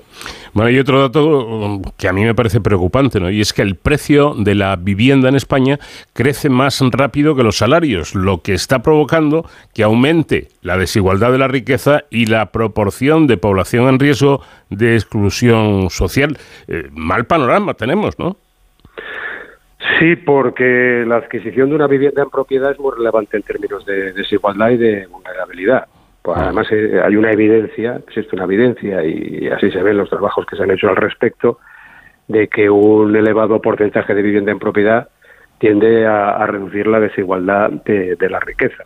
Y unos precios del alquiler elevados, que también ocurre en nuestro país en comparación con las rentas de trabajo, aumentan la proporción de población en riesgo de exclusión social y de hogares con capacidad de gasto restringido. Bueno, eh, eh, lo que evidentemente es un, problema es que, y está ocurriendo con el alquiler en comparación con Europa, las cantidades que se destinan en España son muy altas eh, del total de los ingresos, casi la mitad. Por lo tanto, efectivamente hay, un problema de vulnerabilidad claro, ¿no? es un patrimonio, la adquisición de vivienda, la, propiedad de la vivienda es un patrimonio que, ayuda a su vez al, al, crecimiento de la economía familiar y sin esta, sin esta posibilidad, pues claramente la vulnerabilidad es mayor. Bueno, y por otra parte, eh, otro dato, el número de habitantes ha crecido en más de 283.000 personas en el último año, pero el índice de natalidad está bajo mínimos. Dicen que hay mm, ya mayor número de defunciones que de nacimientos, lo cual quiere decir, me imagino, Carlos, que ese aumento se debe en buena medida a la población extranjera que ha venido a España. ¿Esto cómo afecta al mercado inmobiliario? Pues de una manera también muy directa, sobre todo porque esto introduce una, una presión, una presión más de demanda sobre una oferta de vivienda que es insuficiente en relación con, las dinámicas demográficas como esta que, está comentando. Mm. Y sobre todo es muy acusada en los municipios, perdón, en los municipios con, con mayor crecimiento de población, como grandes urbes, las islas, o el arco mediterráneo, que es, digamos, el destino de estas personas que, que vienen a España, porque efectivamente una gran parte de esos 283.000 personas, números redondos, 255.000 es población extranjera. Es población extranjera que genera ese impacto más acusado sobre el mercado mobiliario porque no se corresponde ni a recién nacidos que si se están en el núcleo familiar, sino a personas que buscan destino laboral o descanso. Y esto, como decía, pues presiona sobre todo a grandes urbes, las islas y el arco mediterráneo, es decir, que es una demanda que crece frente a una oferta escasa, que es el gran problema de la vivienda que tenemos en, en nuestro país. La, el problema es de oferta. Hay una escasez de suelo urbanizable y esto hace tensionar los precios y es un problema que, que no se acaba de dar solución, ¿no? Por lo tanto, eh, esa escasez de suelo hace a su vez que crezca el interés en suelo, sobre todo en el arco mediterráneo, Costa del Sol y Costa Blanca, y eso hace que los precios pues tienen la alza. Pero como a perro flaco todo se vuelven pulgas, eh, encontramos más problemas, las dificultades o retrasos para la obtención de las licencias de edificación suponen, fíjense ustedes, un sobrecoste para el comprador de más de 12.000 euros. Por si acaso estaba la vivienda accesible, pues resulta que se encarece dos, 12.000 eh, euros más. ¿Por qué hay estas dificultades, estos trámites eh, burocráticos que se alargan tanto? Pues eh, los promotores sobre todo identifican 10 factores que son determinantes para el retraso en la tramitación de licencias de obra en España, que es lo que efectivamente, como usted decía, está encareciendo el precio final de la vivienda. ¿no? Eh, son 10, yo voy a citar solamente tres, eh, que son bastante significativos. ¿no? Uno es la falta, el primero, o digamos que el más determinante es la falta de recursos humanos en la Administración. A esto le sigue la falta de coordinación entre las administraciones para realizar informes sectoriales. Y después la normativa de aplicación es extensa, es confusa y es excesivamente interpretable. Es decir, que tenemos una gestión administrativa deficiente en este caso. Y la cuestión aquí sería resolver este problema de fondo, que es el del retraso o una gestión ineficiente de, los trámites que se requieren para conseguir las licencias de obra. Claro, así las cosas, llegamos a, a una, podrían decir que sí, conclusión, ¿no? Y es que eh, la concesión de préstamos hipotecarios ha caído pues un 24%, un 23,9%. Es decir, que eh, ese otro actor indispensable que son los bancos, pues ahora ya lo ponen, no es que no lo pongan fácil, lo ponen difícil. Los bancos están haciendo un esfuerzo bastante notable y de hecho, eh, digamos que el mercado hipotecario español es muy ágil, es muy eficiente, ha crecido y eso ha permitido el acceso a la vivienda a muchas personas. Eh, hay que tener en cuenta también en estas comparaciones que venimos de una época de fuertes crecimientos de, inversión en vivienda y de compraventas de vivienda. Mm. Estamos hablando de que en, el último año aproximadamente eh, las viviendas, el 2022, digamos que ha batido récords históricos de crecimiento. Estamos hablando de 650.000 compraventas y ahora, este año, probablemente terminaremos en las 480.000, que incluso esa cifra es superior a la media histórica desde el 2007, que estaba en 460.000 compraventas de vivienda. ¿no? Mm. Bueno, eh, la relación entre compraventa y financiación es muy clara. Cuando bajan las compraventas, baja la financiación. Y esto es lo que explica que haya caído también la financiación hipotecaria para la compra de viviendas. ¿no? Son dos factores que están relacionados. Pero hay que tener en cuenta que también por parte de los bancos se han ofrecido, hasta hace un año que subieron los tipos de interés, se han ofrecido hipotecas a tipos del 1%, a tipo de interés fijo del 1%. De hecho, el interés medio de contratación en 2022 ha sido del 2,28 y por lo tanto son tipos muy bajos, lo que revela que desde los bancos también han hecho un esfuerzo y están haciendo un esfuerzo notable porque la financiación a la vivienda sea accesible. Hmm. Otra cosa distinta es después la capacidad de pago, como decíamos, de los particulares, pero los bancos en esto han hecho su esfuerzo y siguen eh, muy interesados en que la financiación a la vivienda pueda crecer en la medida que también el mercado de manera estable también crezca. Bueno, tengo dos últimas preguntas, aunque sea em, brevemente. Por un lado, comentar que en España solo hay vivienda social para el 1,6% de las familias frente al 30% de Holanda, el 24% de Austria y el 20,9% de Dinamarca. ¿Podríamos decir que el Estado, los gobiernos no tienen dinero para vivienda social? Cuando se habla de Estado y vivienda social, a veces se relaciona en definitiva con ayudas. Las mm. ayudas tienen que ver con los impuestos y probablemente ya ahí ya son decisiones políticas, son distintas opciones ideológicas sobre qué hacer, pero lo que sí demuestra la historia y lo que sí se puede ver en la evidencia es que cuando hay competitividad y cuando hay facilidades para las eh, las partes que están implicadas en el mercado inmobiliario, el mercado inmobiliario crece de una manera natural y de una manera estable. Hmm. Es decir, que, eh, en mi opinión, y estas son opiniones muy personales, más que ayudas, lo que hace falta es una gestión administrativa mucho más ágil, mucho más eficiente y después permitir que tanto empresarios, promotores como entidades financieras se pongan de acuerdo y tengan todas las facilidades posibles en forma de suelo urbanizable mucho más ágil, mucho más accesible para que entre ellos puedan poner ese mercado en marcha a precios accesibles, que eso es posible hacer. España tiene ya precedentes de haberlo hecho y haberlo hecho con éxito. Y, una de las cosas que se pueden hacer es recuperar aquellos planes de viviendas de protección oficial que permitieron a tanta parte de la población acceder a la vivienda.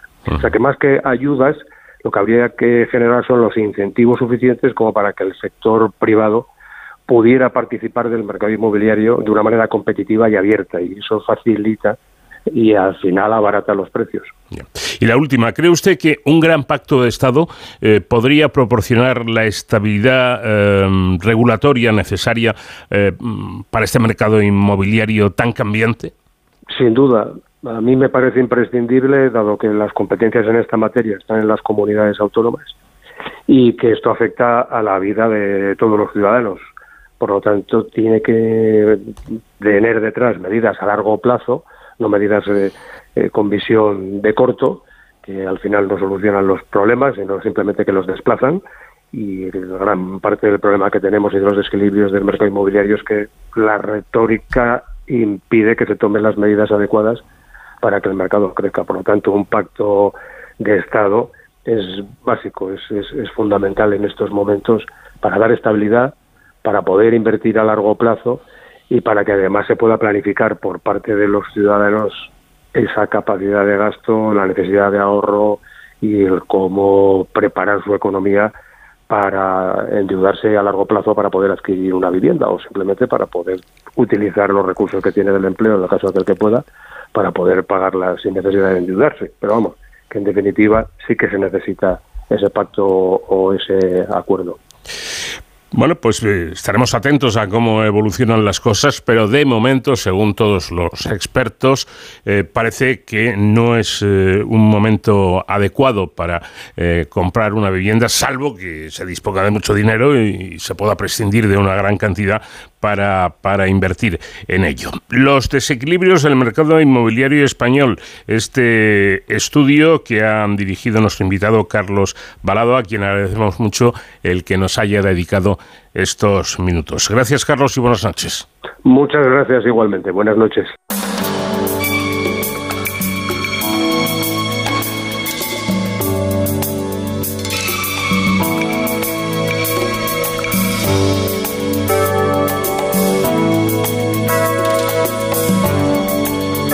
Cero al infinito.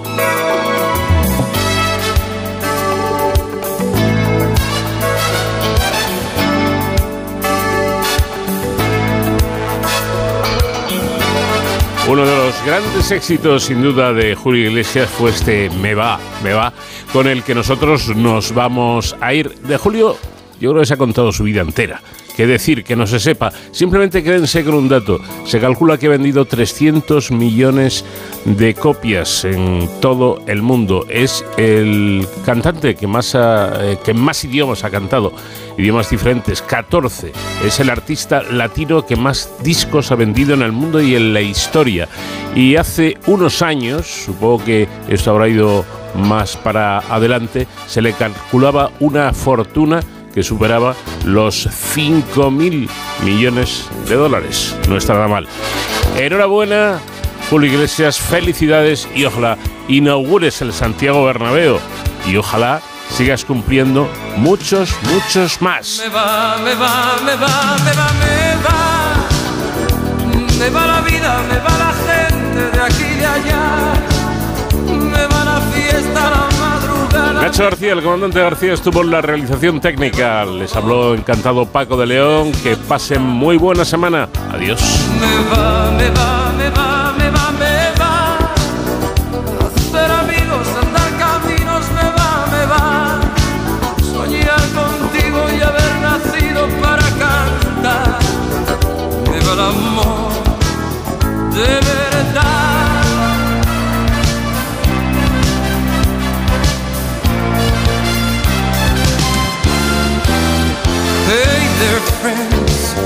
let me say, let the love lead the way. Dance with me, and once again, hold my hand, be my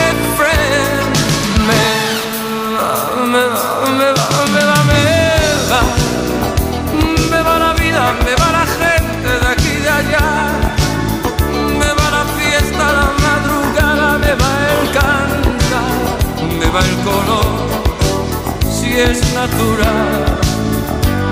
Me va, me va, me va, me va, me va. Hacer amigos, andar caminos, me va, me va. Soñar contigo y haber nacido para cantar. Me va el amor. Debe